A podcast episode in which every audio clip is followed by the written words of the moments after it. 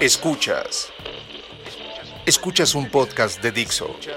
Escuchas el podcast de Moisés Polishuk.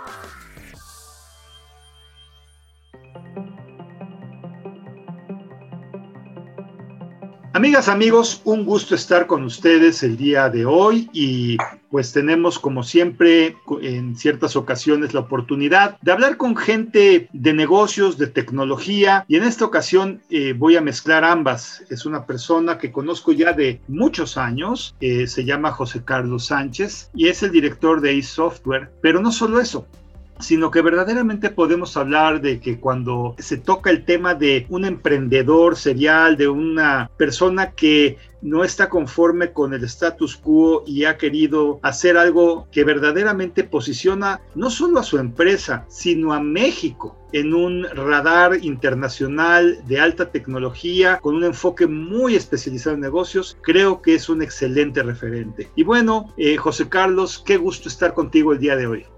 Hola Moisés, buenas tardes. Qué placer también para mí. Qué gusto poder platicar contigo de todo lo que estamos haciendo aquí en México y desde los laboratorios de la Internet de las Vacas. Maravilloso. Y precisamente hablando de esto, eh, José Carlos, pues a mí me encantaría, como siempre, empezar eh, este episodio cuando tengo a personas como tú, pues que me indiquen algo breve y algo concreto de ellos, eh, cuál es tu semblanza, tus estudios, básicamente lo que has hecho en tu vida, si nos lo puedes platicar, ¿no? Bueno, soy ingeniero en electrónica y comunicaciones, egresado de, de la Universidad Autónoma de Baja California hace ya bastantes años, en el 92 precisamente, y soy director desde 1990 de lo que ahora se llama AS Software. Ya pasaron más de 30 años de que esa idea se fue convirtiendo en otra cosa y la formación que tengo, pues precisamente ha sido a través, al, ser un emprendedor, un empresario, que no necesariamente eh, necesitaba tener cierta escolaridad para poder acceder a un trabajo, sino que tenía que utilizar su tiempo en algo para que pudiera crecer cualquier cosa que está fuera. Pues la formación que he tenido ha sido precisamente a través de consultoría, de mentores, de cursos, eh, como, tu caso en el tema de negocios, así ha marcado una pauta en cómo hacemos las cosas. Y sobre todo de nuestros clientes en cómo nos han enseñado el camino de qué es lo que necesitan eh, en el mercado y sobre todo en cómo conectar la tecnología con las oportunidades que presentan las empresas. Mi formación ha sido parte profesional, pero más, mucho más eh, en campo, literalmente en campo. Maravilloso, pues primero muchas gracias por mencionarme como algo relevante en tu vida empresarial. Me honra mucho, amigas, amigos, nada más para darles un contexto, pues sí, yo conocí a José Carlos en un programa eh, que se corría en el estado de Baja California para eh, clústeres de software y es donde lo conocí, donde yo aporté hace muchos años eh, una serie de prácticas para las compañías, eh, para profesionalizarlas y demás. Y bueno, ahí tuve el gusto de conocer a José Carlos y es uno de los pocos, quiero tristemente decirlo, que se ha mantenido en la batalla, no solamente eh, mantenido, sino que evolucionó, creció y verdaderamente superó cualquier expectativa. Y en este sentido, José Carlos, siempre me gusta también platicar con, con, los que invito eh, acerca de que me platiques alguna cosa que no sea muy conocida por todos de ti. Eh, si nos puedes platicar alguna anécdota, pasatiempo interesante, creo que sería bastante personalizador para lo que estamos buscando. Bueno, primeramente soy eh, un, adicto a mis hijos, un aficionado a, haber, haber visto crecer a mis hijos y a estar al pendiente de que ellos sigan su camino, pero también tengo, tengo una dualidad que, que muchas veces hago la broma o lo referencio a que el nombre de José Carlos se compone de, los nombres de mis dos abuelos, ¿no? José y de la parte Sánchez, que son todo analítico, todo lógica, todo esfuerzo, y la parte, y, Carlos Valadez, que tiene que ver con toda la, la parte emotiva y, soñadora, humanista de mi familia. Entonces, por los días soy José y por las noches soy Carlos. Entonces, ¿qué es lo que sucede? Eh, eh, eh, ¿Qué es lo que hace José en el día? Bueno, pues alguno de mis hobbies, me gusta, me gustan los retos, me gustan los retos que, que, son duros. hago CrossFit todos los días, me gusta el senderismo, la, la, montaña, me gusta, soy adicto también a la bicicleta en un lugar como Mexicali a 50 grados bajo el sol y todo es bajo el sol porque no hay sombra, eh, pues habla de, una especie de, reto a, consigo mismo, ¿no? Y por las noches es precisamente los momentos en que uno le gusta estar divagando, imaginando cosas, como, como todos esos eh, problemas que durante el día van sucediendo se, se van acomodando, a veces durante el sueño incluso, o a veces durante la madrugada, pero que también tienen que ver con ese gusto por, por la lectura, por la parte de, tratar de asociar la tecnología, me gusta mucho la música.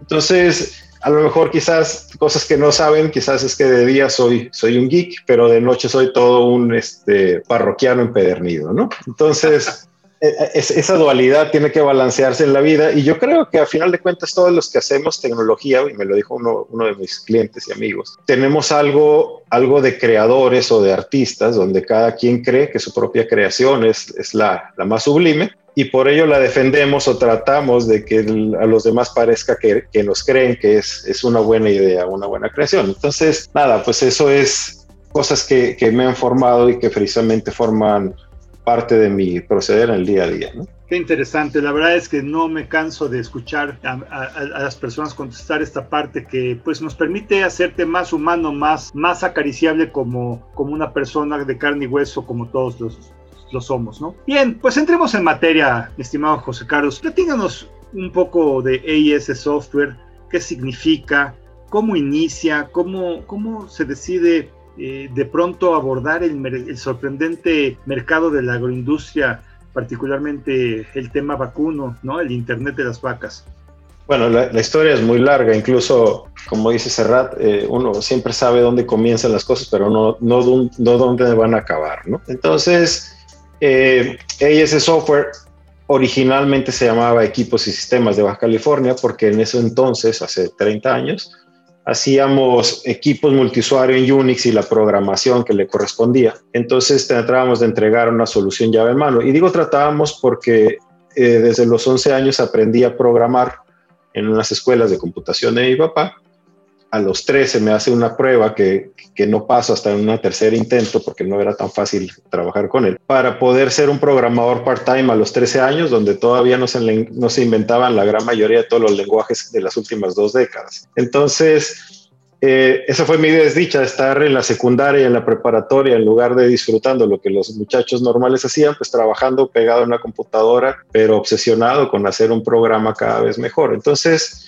este negocio se llamaba computadoras y sistemas. Y uno que no quiere despegarse, pero también quiere diferenciarse, hacemos equipos y sistemas. Entonces llega un momento donde mi papá termina cambiando de giro y, los clientes que podía yo haber atendido a mis 17, 18 años, pues me los deja precisamente a merced de que decidiera si quería yo tomar el camino del emprendedurismo o quería buscar un trabajo y en algún tiempo decidir mi camino.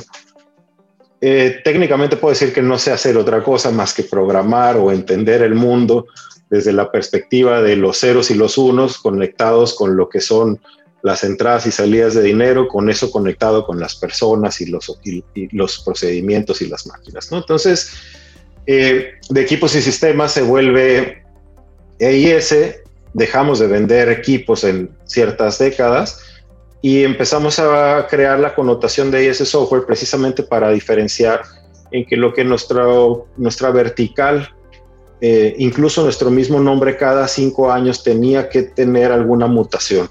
Teníamos que desaprender lo que habíamos aprendido y reaprender nuevas cosas si queríamos ser pertinentes en los siguientes, en los siguientes años.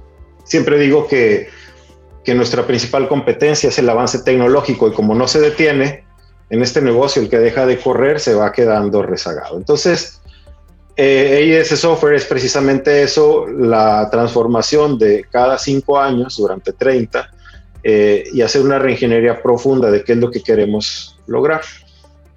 Para hacer una reingeniería profunda, y eso es algo que, que, me queda muy claro ahora, que puedo voltear para atrás y tener, y tener una perspectiva del camino, es que que día a día construimos esa reingeniería de lo que queremos hacer en los siguientes cinco años. O sea, no puedes llegar cinco años y decir, hoy voy a ser diferente.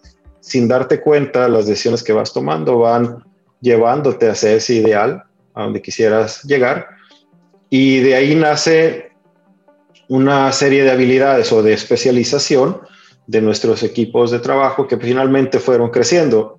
Eh, esto comienza como el trabajo, la empresa de una sola persona, la, típica historia del geek que trabaja en un escritorio en el, garaje de su casa y que luego contrata a una persona y luego a otra y luego a otra y luego aprendes a descontratar y a recontratar y a tener que aceptar que no puedes solo y a que necesitas crear mejores estructuras y mayores apoyos.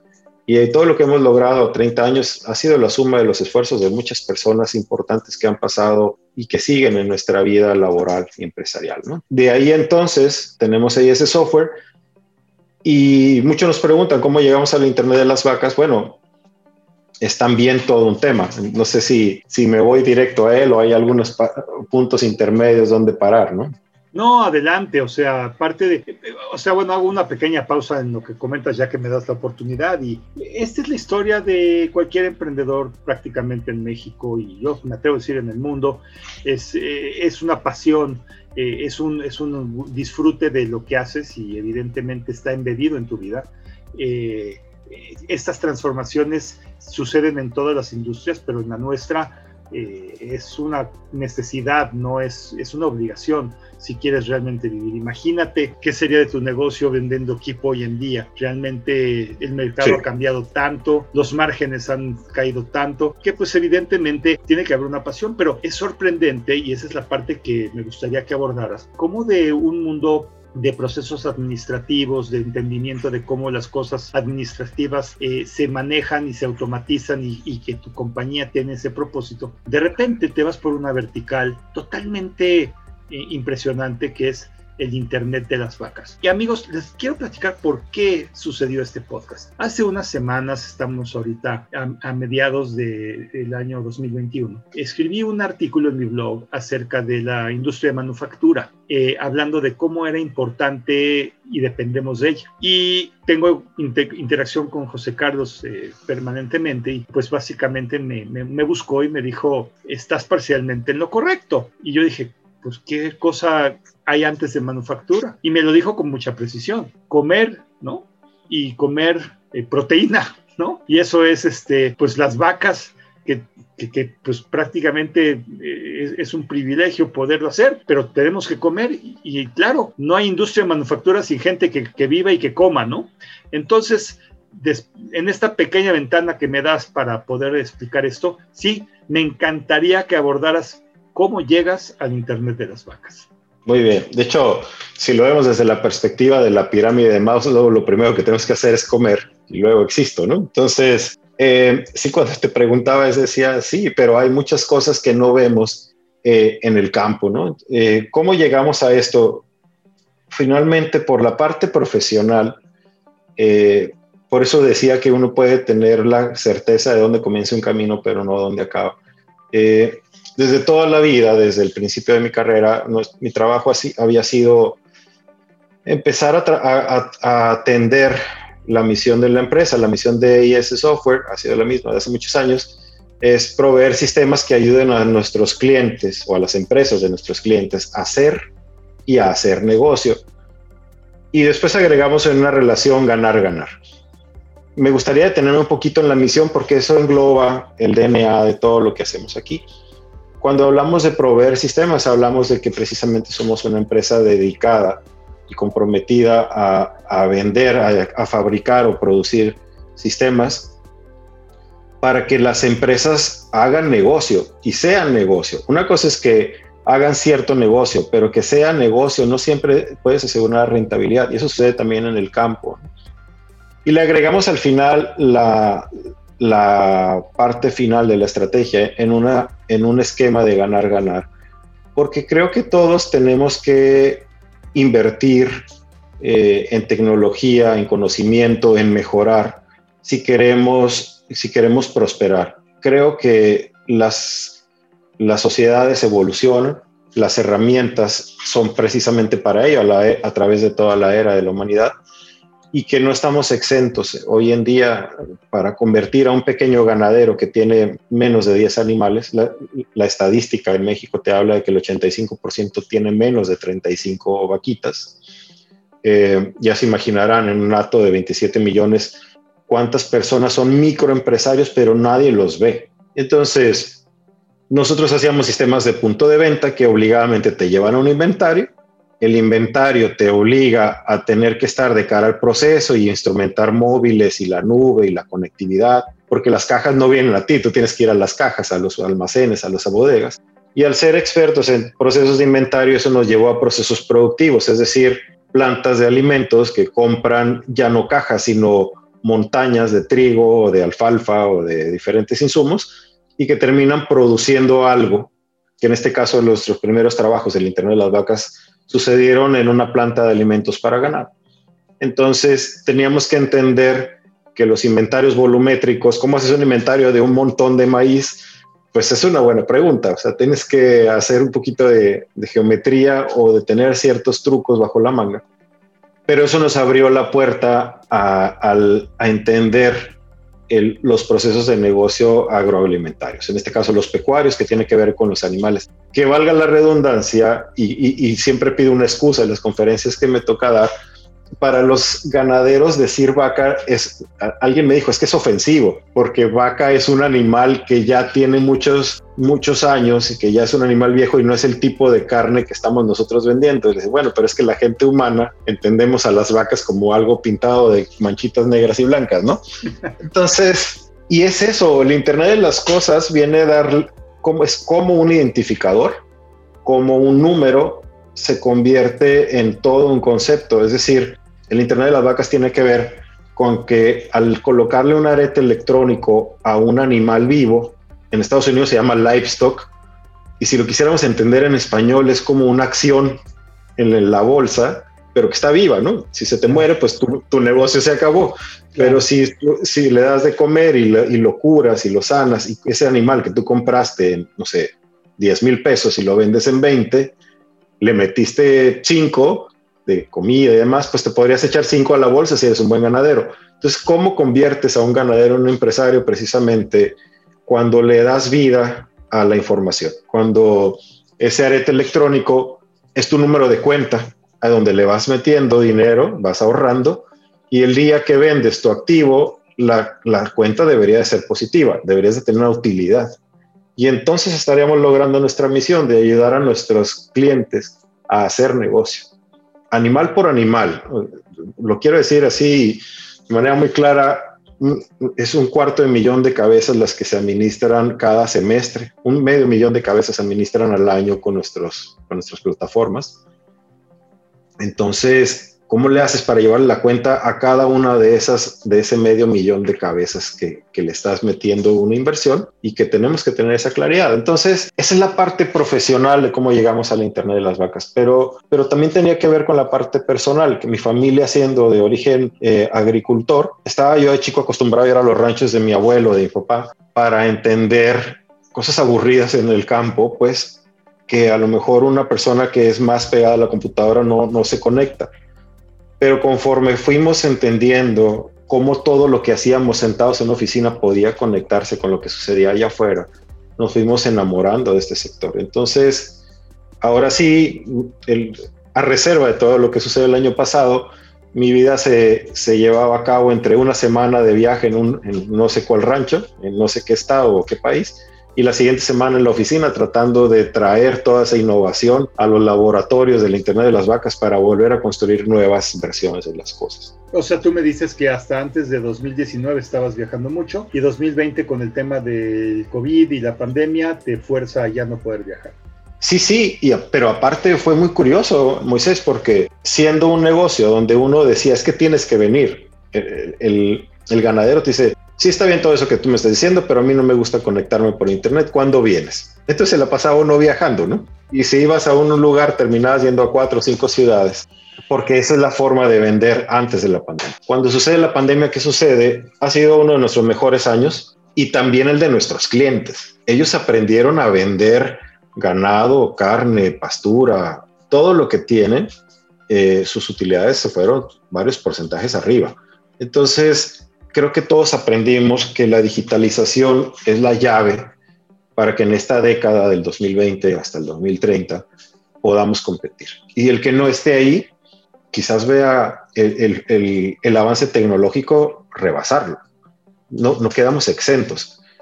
Y, finalmente todos los clientes, todos los ganaderos usan la tecnología, venden por WhatsApp, compran, van a ver un rancho por Facebook, eh, hacen esas cosas todos los días y no nos damos cuenta, ¿no?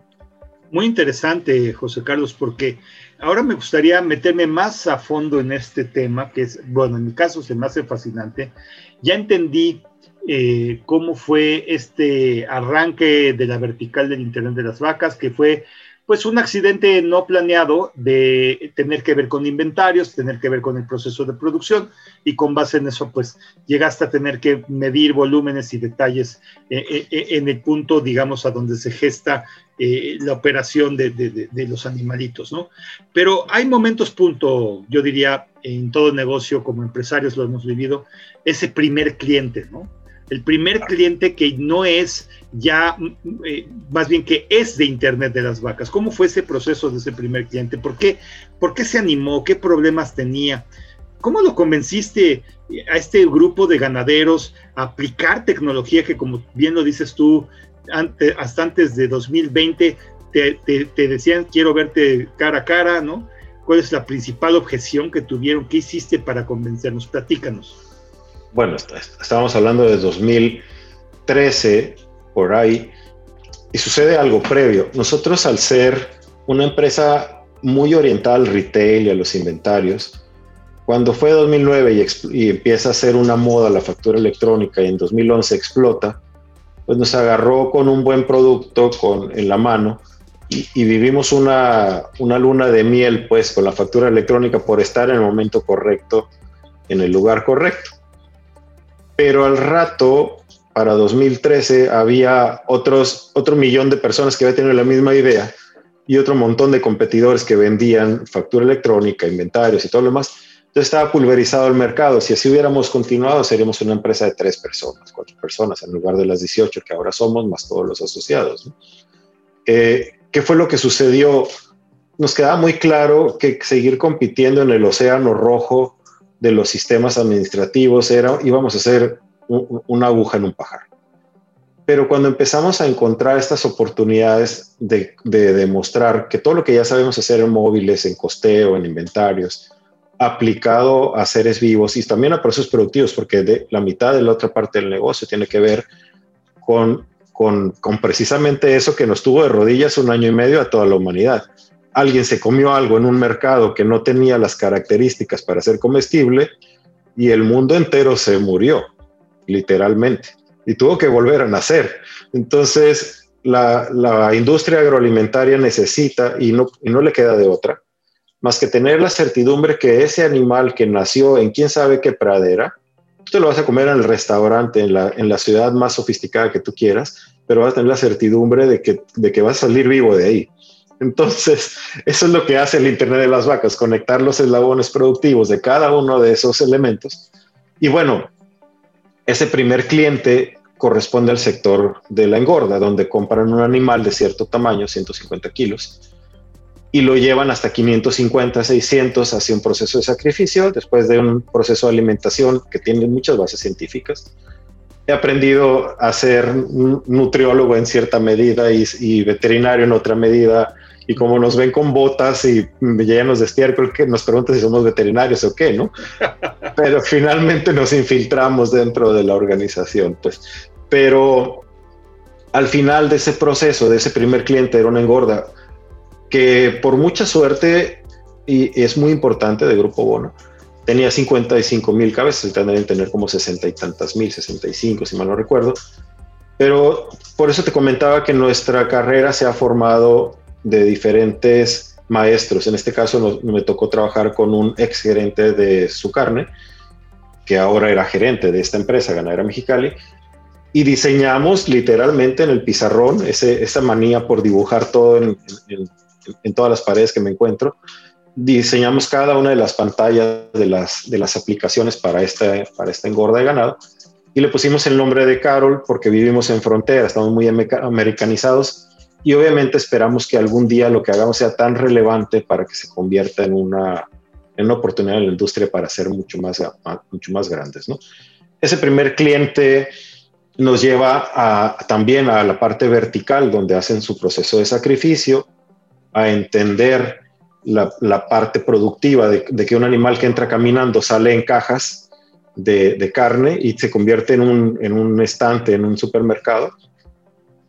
Y siempre lo digo, del 2013 al 2015 duramos dos años, tres años haciendo la versión 1 de nuestros sistemas del Internet de las vacas.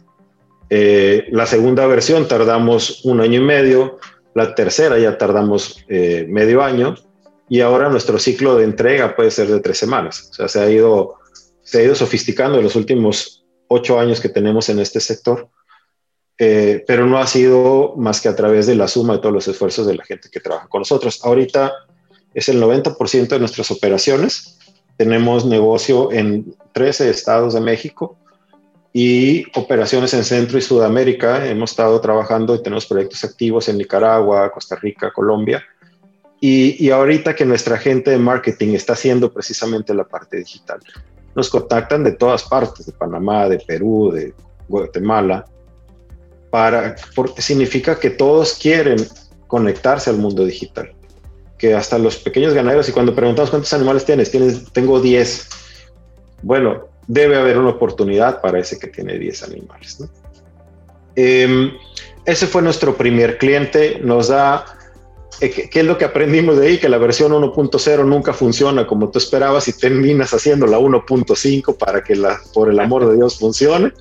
Entonces, y te cuesta la sangre que que te imaginas, porque cuando estás construyendo un nicho, vas a tener que invertir el 200 o el 300% del tiempo que habías estimado y las ganancias se fueron en el año 1, ¿no? en el año 2 y en el año 3 fue simplemente sangrar, ¿no? Pero eh, la gente que tenemos ha sido tan buena, he tenido la fortuna de, hacer partnership con, con programadores, con, con mi compañera de, de negocios, Carolina, que, que, gracias a ellos han sido la bujía para que esto funcione. Entonces, quizás si lo vemos para atrás, pudiéramos pensar que qué padre que estamos aquí, pero como tampoco nos quedamos quietos, ya llevamos dos años otra vez invirtiendo dinero, horas, hombre, y, y problemas gratis para construir una serie de publicaciones que puedan ser hasta gratuitas para los pequeños productores. Y qué complicado es invertir miles de horas de desarrollo de software con la intención de regalarlo a los que no tienen oportunidad de conectarse al mundo digital, pero que estamos seguros que si podemos construir un ecosistema donde todos puedan ganar, eh, seguramente algo tendremos a, cambio por ello, ¿no? Muy interesante. Y en este tenor me surge una duda. E, el ambiente del campo no es amigable con la tecnología por la simple razón de ser el campo. No hay energía eléctrica en donde tú quieras, no te puedes enchufar en cualquier parte, todo tiene que ser 100% inalámbrico. Eh, ¿qué, consideraciones tuvieron que hacer para que todo funcionara y sobre todo que un ganadero estuviera dispuesto a la inversión de esto? Bueno, tiene, es, precisamente de eso se trata el análisis de un proceso, de entender de que cuando tú vas y te das cuenta de la realidad, si tú le quieres proponer un sistema en web y lo compilas para que se conecte y ahí que, y hay que sea muy feliz, eso no va a suceder. Eh, en, el, en, un rancho tiro por viaje se va la luz. El Internet es como, como la que teníamos en nuestros hogares hace 20, 30 años. Eh, y entonces el diseño de los sistemas están, están hechos para trabajar en un híbrido donde generalmente hay un servidor, generalmente las marcas fuertes de HP, Dell y demás, no fallan.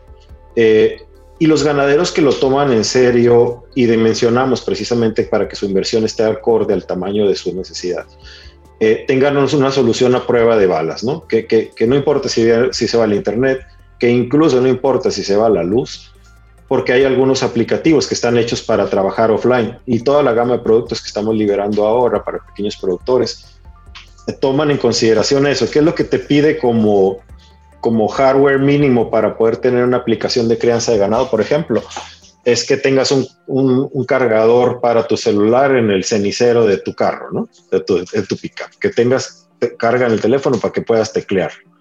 Y si no, pues que te pueda regresar a escribir ahí. mucha de la información que estamos recopilando actualmente en el Internet de las vacas se queda residiendo en el teléfono y cuando llegamos, a lo mejor una semana después, bajan de una montaña y se conectan al Internet en un café Internet o en su casa, toda esa información se va a la nube. Generalmente usamos la nube de Microsoft para usar Azure como repositorio de, todo, de toda esta información. Pero lo más interesante, Moisés, es que eh, hemos aprendido el lenguaje de los negocios a través de Business Intelligence, a través de herramientas. Pero lo más interesante, lo más bonito es que nuestros mismos eh, clientes ganaderos nos mandan una servilleta hecha en pluma y me dicen, hazme por favor este KPI.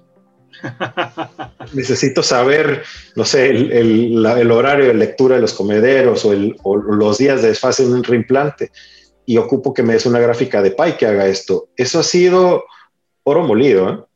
El que nuestros mismos clientes se eduquen a, saber que la tecnología está ahí y ellos pueden con ello generar oportunidades, eh, ha sido una, una, bendición. ¿no? Muy interesante. Oye, dime, eh, digo nada más para los que nos están escuchando, porque yo creo que esto va a ser algo naturalmente curioso. ¿Qué, qué, son los KPIs más interesantes que recopilas de un animal eh, que tiene tu, tu, sistema? O sea, quiero pensar, en, en, un corral hay una multitud de vacas, eh, tienen este arete, IO, dispositivo de internet de las cosas, ¿Qué, recupera su temperatura? ¿Puedes medir cuánto come, cuánto bebe, cuánto camina? ¿Qué, qué cosas son lo que recopila el sistema? Es muy curiosa tu pregunta. Bueno, aquí, aquí estamos hablando de dos cosas. El origen de la información y la información per se como indicador máximo. ¿no? Entonces, ¿qué es el Internet de las vacas? ¿Qué, qué, sensores estamos utilizando? Utilizamos un arete de radiofrecuencia, que es un botón redondito es como el tamaño, como si hicieras un círculo con tus dedos, de ese tamaño es un botón de radiofrecuencia. Pueden meterse a nuestra página de YouTube, Diagonal AS Software, y van a ver muchos videos del Internet de las Vacas muy bonitos.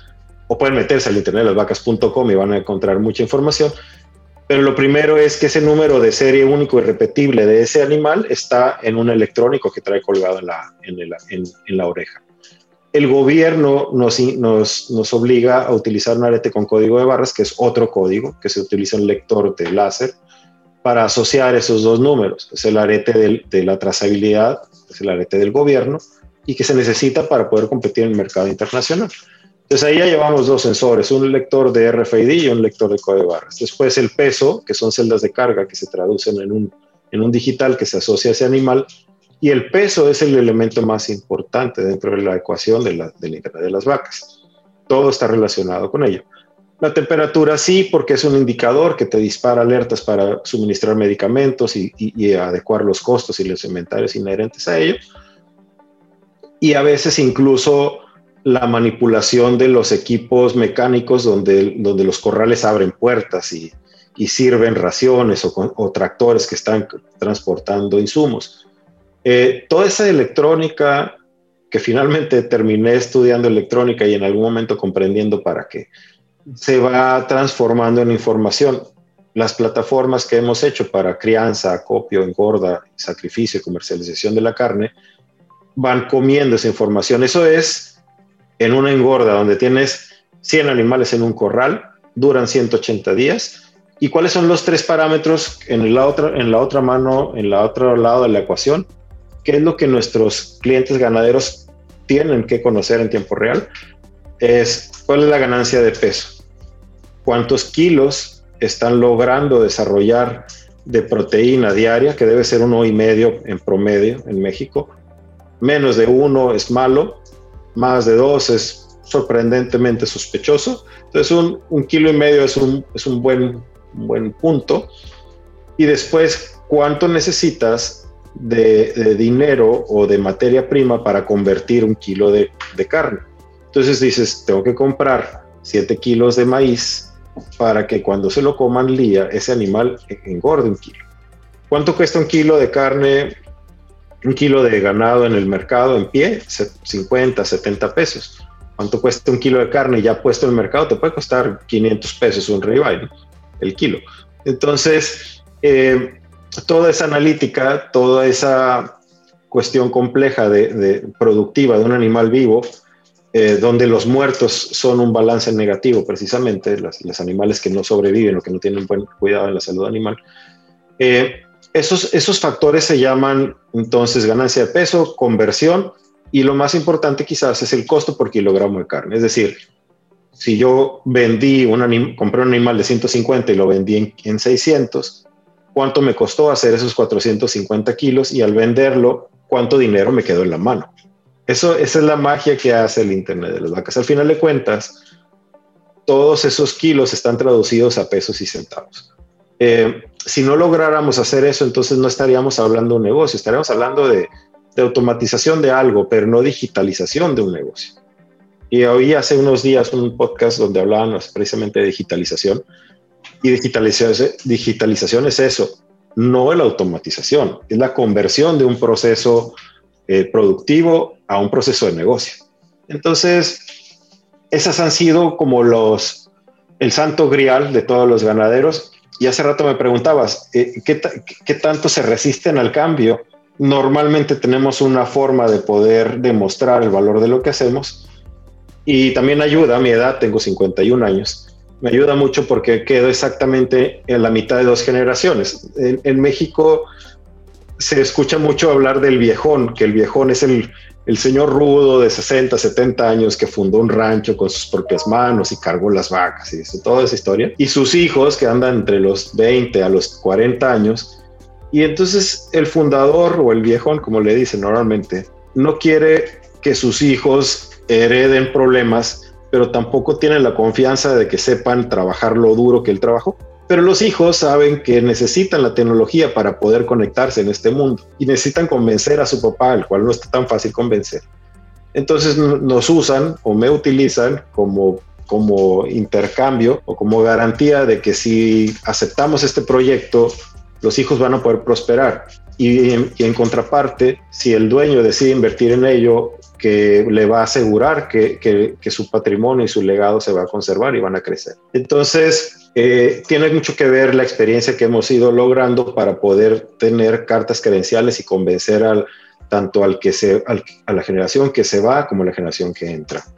Y la otra forma que nos ha funcionado muy bien es que dentro de un staff de, ingenieros eh, en sistemas tenemos médicos veterinarios. Entonces hay, y tenemos infiltrados. Entonces, como cuando nos dábamos la media vuelta, todo lo que habíamos dicho a la gente se le empezaba a olvidar lo que hacíamos es construimos un agente de cambio y dejábamos a un médico veterinario mezclado entre el grupo de ganaderos donde estábamos trabajando. Y entonces él daba el ejemplo del cómo sí o también podía decirnos cuáles eran los vicios ocultos que no se veían a simple vista para corregirse. Entonces, esa parte de Industria 4.0, más allá de vender un proyecto, hicimos un producto y cuando le agregamos el componente de acompañamiento se creó un servicio.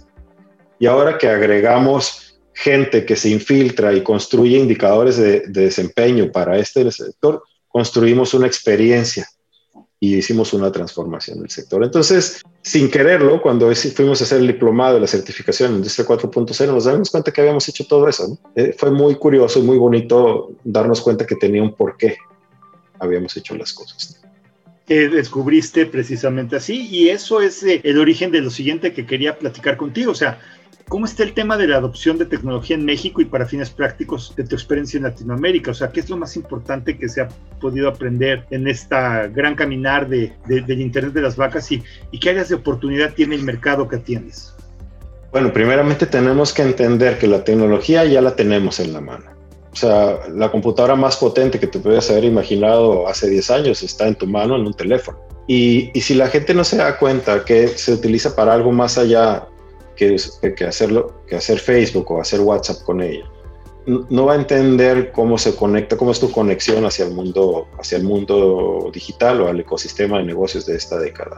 ¿Qué necesitaríamos hacer para que la gente pudiera entenderlo? ¿Qué le falta? Creo que no le falta nada. Lo que le hace falta es, tener la claridad y creernos que somos capaces de ser igual de potentes eh, de, cualquier tamaño que seamos eh, en un mercado globalizado. Sí nos toca ver casos de gente que tiene un hato de animales muy pequeñito pero que, que, su kilo se vende en 5 o 10 veces más caro que el que lo vende la, empresa más grande industrializada de México. Eh, ¿Qué nos falta en México?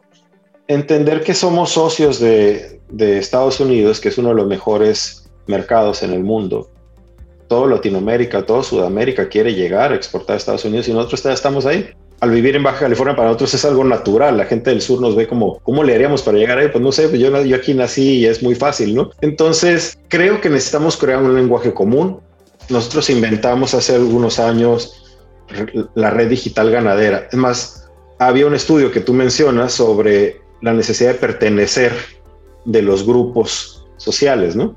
De las redes sociales. Entonces decimos, bueno, creemos una red digital ganadera y, todos esos tres componentes tienen que ver con el sentido de pertenencia a través de, la tecnología para todo un ecosistema. Entonces, si pudiéramos, y es lo que hemos estado trabajando, construir un estándar en que todos los pequeños productores se hablen en el mismo lenguaje que los grandes productores y comercializadores en el mundo, todos tendríamos las mismas oportunidades. Entonces, en eso estamos trabajando. Redigan, la red digital ganadera, lo que propone no es usar nuestros sistemas, es crear un estándar, es como si estuviéramos definiendo el XML de la factura electrónica.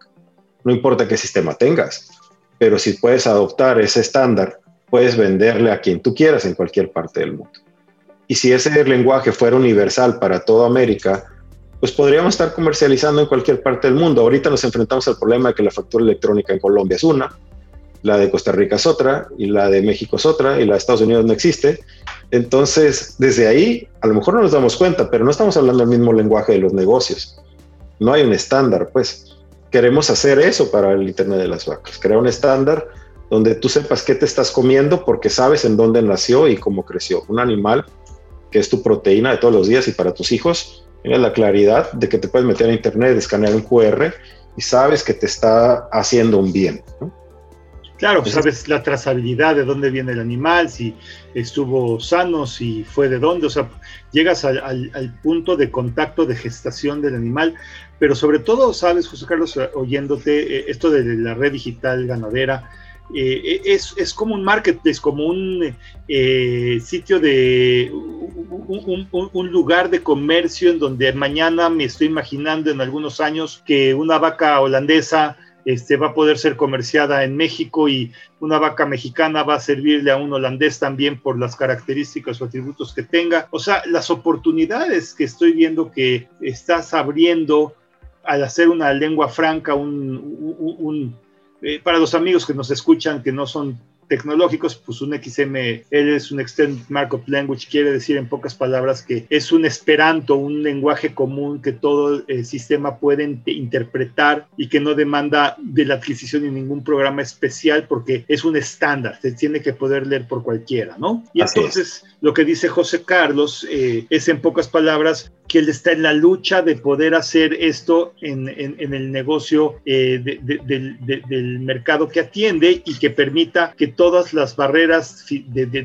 negocio se homogenicen y permitan tener una membrana de comunicación unas con otras, si lo podemos interpretar. ¿Lo, ¿Lo, entiendo bien, José Carlos? E, es así. De hecho, el negocio ganadero a lo mejor descubre demasiado rápido claro que pues es tu negocio, lo que hay detrás, ¿no? Detrás de una red digital ganadera hay dos, hay dos lados, ¿no? La parte de abajo y la parte de arriba. La parte de abajo es, si tuviéramos un big data de todas las cabezas de ganado que hay en, un ecosistema en México, en cualquier país, aparte de que se pueden mover horizontalmente entre un proceso productivo y otro, entre un país y otro, hacia abajo hay proveedores que les pueden vender medicamentos, les pueden vender insumos, y, todo ese Big Data te ayuda a calcular cuántas toneladas de maíz voy a requerir, cuántos medicamentos voy a necesitar en base a la, tendencia de la salud animal que estamos detectando en nuestros procesos de, los sistemas que manejamos. Entonces, sí hay un marketplace detrás de todo esto. La información es poder y el poder tener cada una de esas cabezas nos dispara la oportunidad de que los grandes laboratorios o, los, o las empresas de los insumos puedan poner hasta para el más pequeño de sus clientes una oferta tecnológica. Puede dar clic a un botón en la aplicación y que ya te esté llegando a la puerta de tu rancho, a lo mejor a través de un caballo, eh, las medicinas que necesitabas comprar y que de otra manera no hubieras podido encontrar o las hubieras encontrado más caras. Pero también en la parte de arriba de, esa, de ese eje está la oportunidad de que un ganadero que tiene cierto nivel de cierto stock lo pueda comercializar al mejor postor. Es decir, eh, subastarlo con el que mejor precio le dé, obviamente la distancia, precio y demás, pero hay precisamente una, una segunda etapa donde creemos que hay mucho negocio para nuestros suscriptores de la red digital ganadera, pero primero tenemos que hablar el mismo lenguaje. Y, y, detrás de eso, la analítica, el Big Data nos va a dar, nos va a enseñar muchas cosas y nos va a enseñar a predecir también muchas cosas. No, no creo que las computadoras hagan magia solas, pero la estadística es innegable y nos determina patrones y los patrones nos, nos, nos eh, disparan acciones. Entonces, hay mucho que hacer. También hay una era en la que las máquinas seguirán tomando predominancia. Si tú vas a un establo lechero, no hay, una, no hay un señor con un banquito y una cubeta. hay una máquina conectada a no sé cuántas vacas y llenando los tanques, ¿no? Entonces, eso seguirá sucediendo y queremos seguir ahí. El futuro de todo esto es que pudiéramos tener una economía globalizada donde todos tuviéramos una inclusión, donde, donde los más pequeños fueran partícipes de ello y que también ayudaran a que, aquí viene un tema muy, muy controversial en el sector ganadero.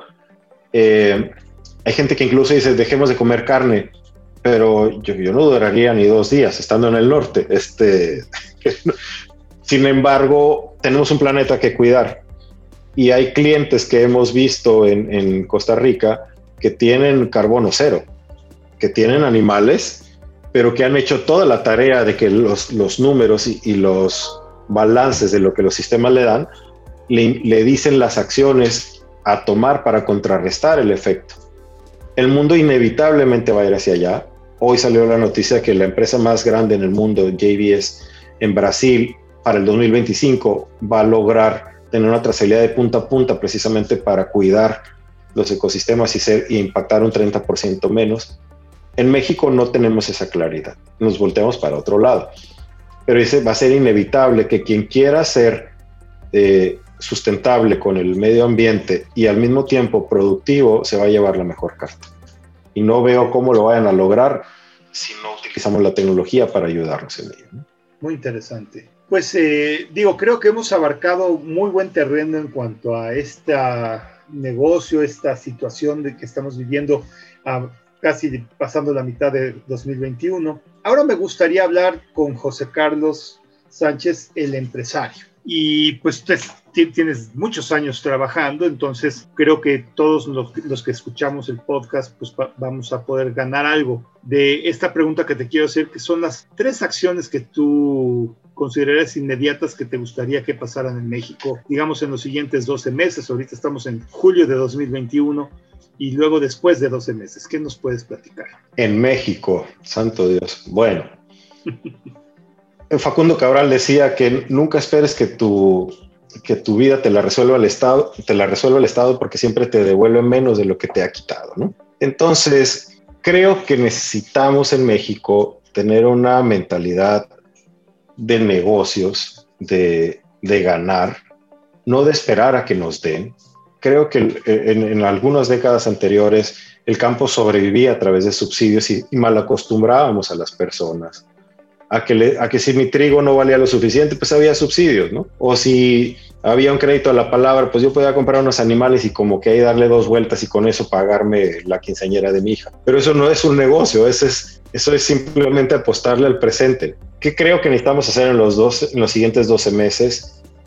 Eh, ponernos de acuerdo entre, entre cada uno de los mexicanos. Creo que en México el recelo o la falta de confianza y la inseguridad nos hace desconfiar y nos hace dejar de hablar entre nosotros sobre las oportunidades que hay sobre la mesa. Estamos junto a Estados Unidos, por Dios, y, y hay otros países que le están vendiendo. Entonces, creo que necesitamos entender que juntos podemos conectarnos y hacer una mucho mejor sociedad y un mucho mejor ecosistema de negocios, en este caso agroalimentario. sin esperar que el gobierno eh, nos diga cómo. Creo que el gobierno definitivamente, y lo hemos visto el caso de Uruguay, acabamos de colgar una conferencia con el mayor experto gurú de trazabilidad en, toda América, precisamente un doctor uruguayo con el que estamos hablando hace unos minutos. Y Uruguay es un modelo de éxito precisamente porque dejó que los empresarios hicieran su tarea y ellos, y ellos simplemente los apoyaron. Los apoyaron con leyes, pero no con dinero o no con programas. Entonces, creo que todos los empresarios de cualquier tamaño, sea una persona con 10 vaquitas, debe de poderse sentar en la misma mesa que el que tiene medio millón de animales. Eh, debe de entender que son parte de y que la tecnología democratiza las oportunidades para todos. En Facebook todos somos la misma persona. Nadie tiene más dinero que otro. A lo mejor mi foto es más bonita que la tuya, y mi cuenta es mucho menor que la tuya. Puede ser, no lo sé. Entonces, no vamos a entrar en detalles, pero a eso me refiero con democratizar, ¿no? Em, eso sería en el, en el corto plazo. Yo esperaría que todo lo que aprendimos en este año y medio nos sirva para entender que, que si no estamos conectados, simplemente nos vamos a quedar atrás, no, estamos desconectados de, las oportunidades. Número dos, como emprendedor, mi papá me decía que, que si tú tenías que lograr un rate de tres o cuatro veces que te digan que sí por cada diez que lo intentas, pues que más vale que te apuraras a caerte las veces necesarias para que cuando te pudieras levantar te tocara, ¿no? Es decir, si para poder vender vas a tener que tocar cinco puertas y cuatro te las van a cerrar, pues apúrate que te la cierre para que llegue la quinta lo más pronto posible. ¿Qué significa esto? Que nosotros tenemos como política en ese software un porcentaje de nuestro tiempo lo dedicamos a investigación y desarrollo de cosas nuevas que nadie nos está pagando por hacer y que muy probablemente nos vamos a tropezar y nos vamos a caer y hay una posibilidad de que no, no sean útiles o no sirvan para nada y que hayamos desperdiciado nuestro tiempo. Obviamente mi trabajo como director es tratar de definir las oportunidades que mejor se vean pero podemos equivocarnos. Y si no nos arriesgamos a intentar, no vamos a inventar nada. Porque antes yo creía que en el año 2000 todo lo que se hubiera tenido que inventar ya se habría inventado. Y me iba a buscar un trabajo de carpintero o de otra cosa, pensando que ya el día 1 de enero la, la computación no iba a tener cabida. Pero ahora me queda claro que incluso los humanos tenemos computadoras conectadas a nuestro mismo cuerpo para funcionar y lo digo a título personal y por mi misma familia, que, que depende de una computadora conectada a las personas para que funcione. Entonces, ese es el futuro, en esa simbiosis entre las máquinas y los humanos, para que tratemos de darle valor a nuestras vidas en lugar de desperdiciar el tiempo de nuestras vidas. Por la hora ya me tocó entrar al lado baladés y la parte lógica matemática se quedó en la mañana. No te preocupes, yo me voy a encargar de despertarla. Oye, y en ese sentido, ¿Qué tres recomendaciones clave le harías a un empresario mexicano en la coyuntura actual? Estás hablando de, parte de ello, pero quiero que vayamos un poco más a, lo específico de, estamos aquí, estamos ahorita, es el segundo semestre de 2021. ¿Qué, qué en tu opinión debería de hacer un empresario mexicano? Bueno, está, muy trillado, pero lo que no se no no mide no se puede mejorar. Y si no estamos midiendo nuestra eficiencia y nuestra capacidad definitivamente estamos perdidos. Cuando empezó lo de la pandemia, como buenos ingenieros no te enseñan administración y aprendes a, puros tropiezos. Pero cuando empezamos a tener un presupuesto, un, nivel, si queremos invertir, sí, pero ¿hasta dónde? Si queremos llegar a qué mercado, qué tendríamos que hacer para lograrlo y cuántas horas, minutos y segundos nos quedan para llegar ahí. Cuando empezamos a medir, creo que necesitamos, eh, un empresario debe poder medirse dónde está ahorita y a dónde quiere llegar. Número uno. Número dos, tiene que aprender a cambiar las reglas del juego conforme el juego se vaya, se vaya cambiando. Es decir, nosotros no soñábamos con que nuestros programadores estuvieran en casa y pudieran entregar, y ahora somos más productivos. Sí hay un balance que se tiene que lograr, sí hay una escuela de cosas que se pueden hacer en grupo en las mañanas. Nosotros estamos haciendo Office Home. Una parte importante o los pilares que dirigen ciertos departamentos en las mañanas estamos en oficina en las tardes terminamos nuestro trabajo porque sabemos que lo vamos a terminar y el resto del equipo ahí sigue, ¿no? Tuvimos que cambiar las reglas y adaptarnos a ellas. Entonces, en esta nueva normalidad, creo que necesitamos eh, aprender a, reinventarnos, obviamente, todo el mundo lo ha dicho, pero sí a entender que uno necesita saber negociar, ceder y, pedir para que podamos construir una mejor forma. De otra manera, en los polos opuestos no se va a lograr gran cosa, ¿no? Em, y otra de las cosas que también recomendaría es, em, si nos hubiéramos quedado circunscritos al Estado, se nos hubieran sacado los negocios hace mucho tiempo. Eh, gracias a Dios, mientras el país entero el año pasado estaba titubeando porque nuestros clientes empresarios no estaban haciendo inversiones precisamente por la falta de garantías que hay en el sistema mexicano actualmente, pues nos obligó a ir a buscar otras partes. Y en, donde éramos bienvenidos en, en Sudamérica y Centroamérica teníamos mucho que aportar y definitivamente nuestros procesos de exportación de, conocimiento y de, proyectos a otros países nos han abierto un mundo Anteriormente pensábamos, en el 2019 decimos, ¿cuál es el nuevo estado que queremos llegar? Ahora decimos, en el 2021, ¿cuál será el nuevo país al que podamos lograr en este mismo año? Eh, el año pasado logramos dos países nuevos, tres países nuevos. Bueno, pues a ver cuántos podemos lograr en este, ¿no? Em, yo creo que es tener la mente abierta para entender que el mundo está conectado y que si no llegamos ahí es simplemente porque no lo queremos ver. Y con, con esa tesitura, ¿qué, qué, tres peores prácticas hacemos los empresarios mexicanos en tu opinión? Peores prácticas. Creo que lo podemos resolver todos solos. En México está muy arraigado el, esquema del, del, del mandamás, del director, del que dicta todo, y si se equivoca todo se va al diablo, y si no se equivoca pues todo prospera. Pero nos ha tocado ver cómo en otros espacios, en otros países, las decisiones se hacen en consenso y suman varias cabezas para poder tener una dirección, ¿no? Tiene sus riesgos, tiene su complejidad, pero creo que, que debemos de dejar de ser individualistas y también lo, lo que mencionaba originalmente, eh, tenemos un alto porcentaje de victimización en este país. Creo que el momento en que todo el mundo cree que alguien más es injusto con uno y que merecemos que nos retribuyan por nuestros dolores, estamos dejando de pasar la oportunidad de ponernos a trabajar. Yo creo que nos tenemos que levantar. En el escenario negativo veo eso, nuestro estado con un porcentaje tan alto de, de, gente esperando que le den el pescado en lugar de aprender a pescar, ¿no? Soy así, soy definitivamente soy brutalmente honesto con la tecnología. Es precisamente una invitación a que el que se quiera parar a levantar va a multiplicar y amplificar sus, capacidades. Y el que se quiera quedar sentado esperando a que algo le caiga al cielo, pues ahí podrá seguir, ¿no? Yo los invitaría a los empresarios mexicanos a, que busquen el camino tecnológico y de conversión de su organización para que a prueba y error, obviamente deban de tener una planeación para que sea la menos error, los menos errores posibles, logren encontrar la forma de reinventarse. Si no cada cinco años, pues por lo menos para la década que viene, que nos dure diez años el gusto de haber sido una empresa y habernos convertido en otra. ¿no? Y bueno, mira, este podcast lo escuchan también eh, varios jóvenes eh, que están por empezar su vida empresarial, eh, en términos de estas mejores prácticas que tú has comentado. ¿Qué les sugerirías para arrancar su negocio o un empleo? ¿Qué, qué es lo que les dirías? Bueno, hay dos máximas pegadas en la pared de mi oficina. Una es, hace muchos años mi papá me decía, hablando de emprendedores, ¿no? Sea, tú cuando salgas de la escuela vas a tener dos opciones. Vas a tener la oportunidad de querer trabajar por tu cuenta y batallar y, a lo mejor sufrir lo que no deberías de estar sufriendo porque tus amigos ya tienen un trabajo seguro y estable. O buscarte un trabajo.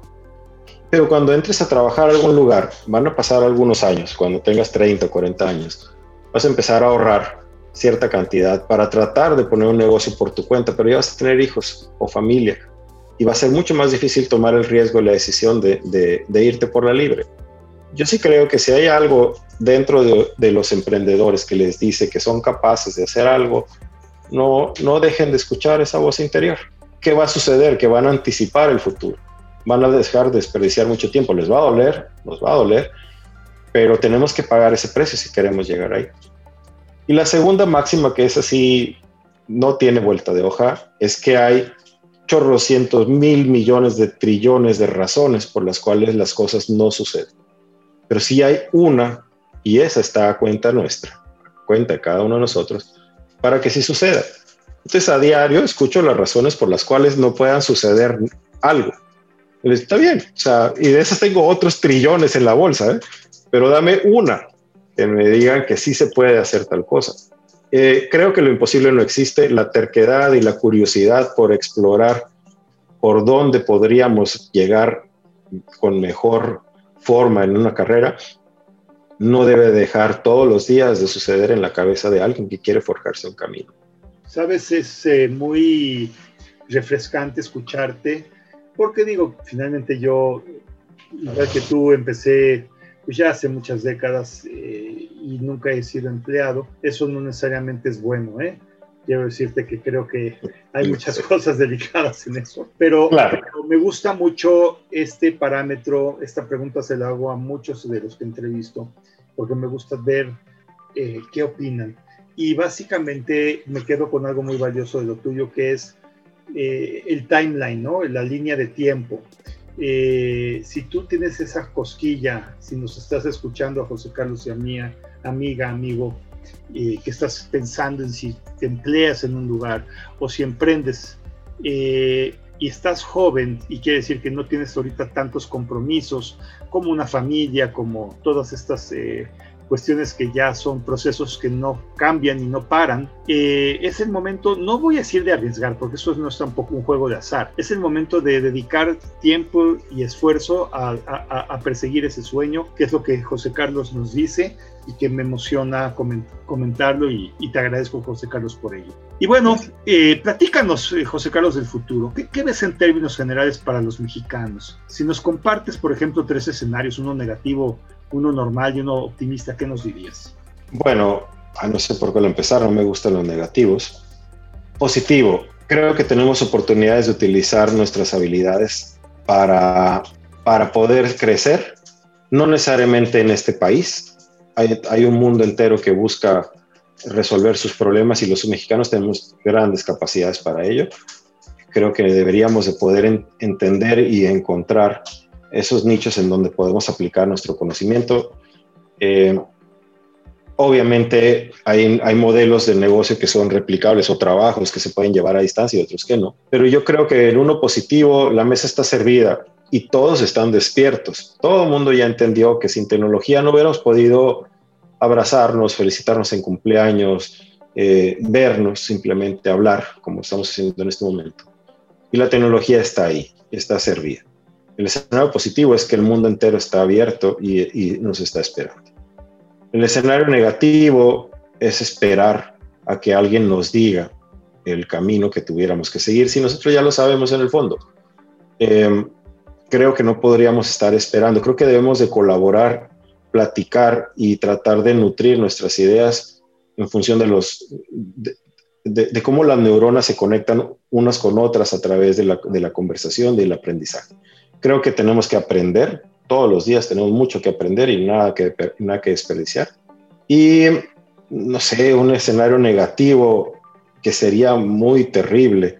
Soy un separatista declarado. Siempre he pensado que California, al ser la quinta potencia mundial económica, debería ser el país de California y llevarnos con ellos, ¿no? sé, Baja California debería ser un país que se llamara California porque tenemos muy buena mano de obra y muy buenas habilidades y, y Estados Unidos tiene California cosas excepcionales, ¿no? Estamos muy americanizados, pues. Pero escenarios negativos, me da mucha tristeza cuando vemos todos los días las noticias y nos llevan a un rumbo que no queremos llegar ahí. Precisamente, eh, quizás no me gusta ver ese camino, me gusta apartar la vista de ese camino porque, porque es un camino que no tiene ningún, ningún buen fin. Vemos lo que nos tocó ir, fue algo muy curioso nos tocó ir a Costa Rica, donde tienen los índices de, de, de, felicidad más altos en, América, si no es que es el mayor. Y cruzamos la frontera para ir a Nicaragua. En Nicaragua, la gente, en, Costa Rica, la gente dice pura vida y todos están contentos y tienen actitud de servicio. Y así te lo cobran, ¿eh? es, más caro que ir a Indelandia. Pero, pero cuando vas a Nicaragua ves a la gente triste y todo te cuesta un cuarto de lo que te cuesta en México, quizá pero la gente toda está triste. Yo no quisiera ver a mi país triste. En un escenario negativo donde la gente va perdiendo su voz y va, va dejando que, que la mayoría tome un camino a donde uno no quisiera llegar, es algo que, que me aterra. Y como decimos aquí, siempre tendremos Caléxico, que es un pueblito cruzando la frontera. Decir, bueno, si, si todo se va a quién sabe dónde en México, siempre tendremos Caléxico, California, este, o algo con que hacer negocio, poder trabajar, pues, pero no creo que ese sea el camino, pues, no, no me gusta, me gusta ver los escenarios negativos para no perder de vista a dónde no queremos llegar, pero definitivamente tiene uno que remar en dirección contraria a ese escenario. Porque quedarse parado es dejar que te arrastre la corriente y la corriente va para un lado donde no nos gusta.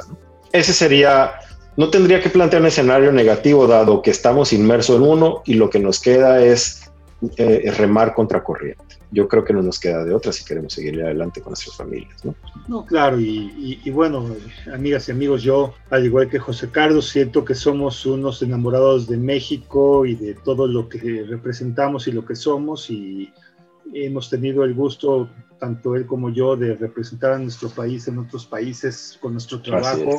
Y, y, creo que podemos dar mucho tanto a México como a través de México a otros países, ¿no? Tenemos una definición de, de dar y de, y de, compartir y de eh, crecer pues, propiamente en nuestras familias, pero también de, de traer divisas de otros países a México y hacer crecer a nuestro país. Porque si algo genera la riqueza, pues somos los empresarios, no hay vuelta de hoja, no son los gobiernos. Y entonces, pues eso, eso es importante. José Carlos, pues, estamos llegando al final de este, este, este, podcast. ¿Alguna recomendación a las personas que nos están escuchando eh, a manera de conclusión que puedas platicar? Bueno, yo creo que no debemos de dejar de ver a nuestro alrededor eh, todo lo que está todas las oportunidades que tenemos, reitero, veo, vemos dos estilos de personas en el día a día. Las que están haciendo cosas sobresalientes y diferentes. Eh, es una era extraña donde se habla de los unicornios mexicanos, de las empresas que, que lograron darle al clavo algo y en ese momento explotaron. Eh, y no es más que, más que creérsela, ¿no? Y, construir hacia ese lugar. Y hay otro escenario donde la gente simplemente pierde el tiempo. Me refiero mucho a lo que uno ve en su día a día, en las redes sociales, en alrededor. Hay gente que está vendiendo cosas y construyendo nuevos nichos de mercado que uno no se imagina. Y hay otros que simplemente están perdiendo el tiempo en algo, ¿no? Entonces creo que estamos obligados, sí podemos distraernos un rato, pero sí estamos obligados a, a voltear a ver todas las cosas que están alrededor de nosotros. En este caso nosotros vimos el Internet de las vacas, vemos otras cosas hacia el futuro. Hablábamos hace unos días de la bolsa eh, de, de, valores de las vacas, donde pudiéramos tener un instrumento de inversión, donde podemos crear una plataforma donde cada quien aportara y pudiera retirar su dinero de forma mucho más sobresaliente que si fuera en el banco. Pero esos ejemplos va a haber en todos lados. Yo creo que si nos podemos a voltear a nuestro alrededor, vamos a encontrar un montón de, de formas de reinventar la, eh, la, manera de ser mejores. Y sí, coincido y rematando contigo respecto a México, somos un país con mucha, con mucha inteligencia, con mucha inventiva. Lo que nos falta es, tener claro que eso es así y que, y que tenemos esas oportunidades enfrente de nosotros y las podemos aprovechar. Y precisamente por eso somos tan atractivos tanto para otras economías como para otros países como un modelo de trabajo, pero también de, esfuerzo y de, audacia y de inteligencia. Creo que los mexicanos no hace falta eso precisamente, creernos que nosotros tenemos el poder. Es muy interesante, José Carlos. La verdad es que es un orgullo encontrar a un mexicano emprendedor que además está rodeado de colaboradores que comparten tu sueño y que comparten la ejecución de ese sueño. Y bueno, pues ojalá y hubiera muchos José Carlos más en todo México porque definitivamente estaríamos todavía en un México mejor del que estamos para el punto de vista empresarial. Y bueno, mira, eh, eh, cierro este este episodio haciéndote algunas preguntas rápidas para ver lo que traes en la cabeza. Siempre lo hago con otros eh, participantes en esto. Entonces te voy a decir una palabra y dime lo primero que te venga a la cabeza. ¿Ok? Ok. ¿Listo? Ahí va.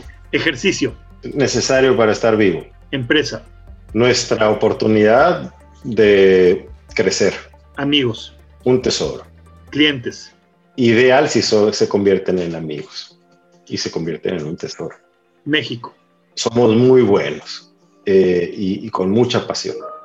Perfecto, pues José Carlos, de veras ha sido, eh, yo y yo que te conozco he aprendido mucho y, y, yo estoy seguro que este podcast va a ser muy inspirador para muchos de los que escuchan esa inquietud de la cosquilla de volverse empresario, de darse cuenta que claro que no es fácil, pero tampoco es algo que, que sea imposible y que sobre todo puede ser muy divertido y, y, que cada mañana que nos despertamos pensemos en que lo que queremos hacer es exactamente lo que me imagino que tú haces cuando amaneces en cualquiera de estos lugares a donde vas a ponerte tus botas, vas a entrar a un, a un rancho y vas a hacer cosas que muy probablemente si te hubiera preguntado esto hace 30 años, me hubieras dicho que estaba loco que ibas a hacer eso y curiosamente lo haces. Sí, sí. Así es. Amigos, amigos, pues José Carlos, qué gusto. Te agradezco mucho eh, el que hayas estado conmigo.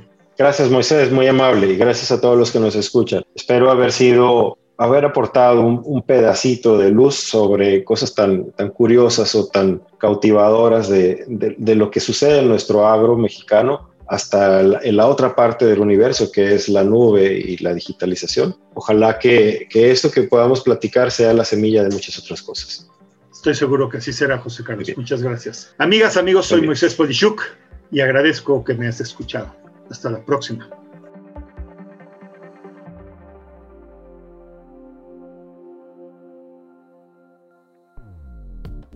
Dixo presentó el podcast de Moisés Polishuk. La producción de este podcast corrió a cargo de Verónica Hernández. Coordinación de producción, Verónica Hernández. Dirección General, Dani Sadia. Voz y contenido, Moisés Polishuk.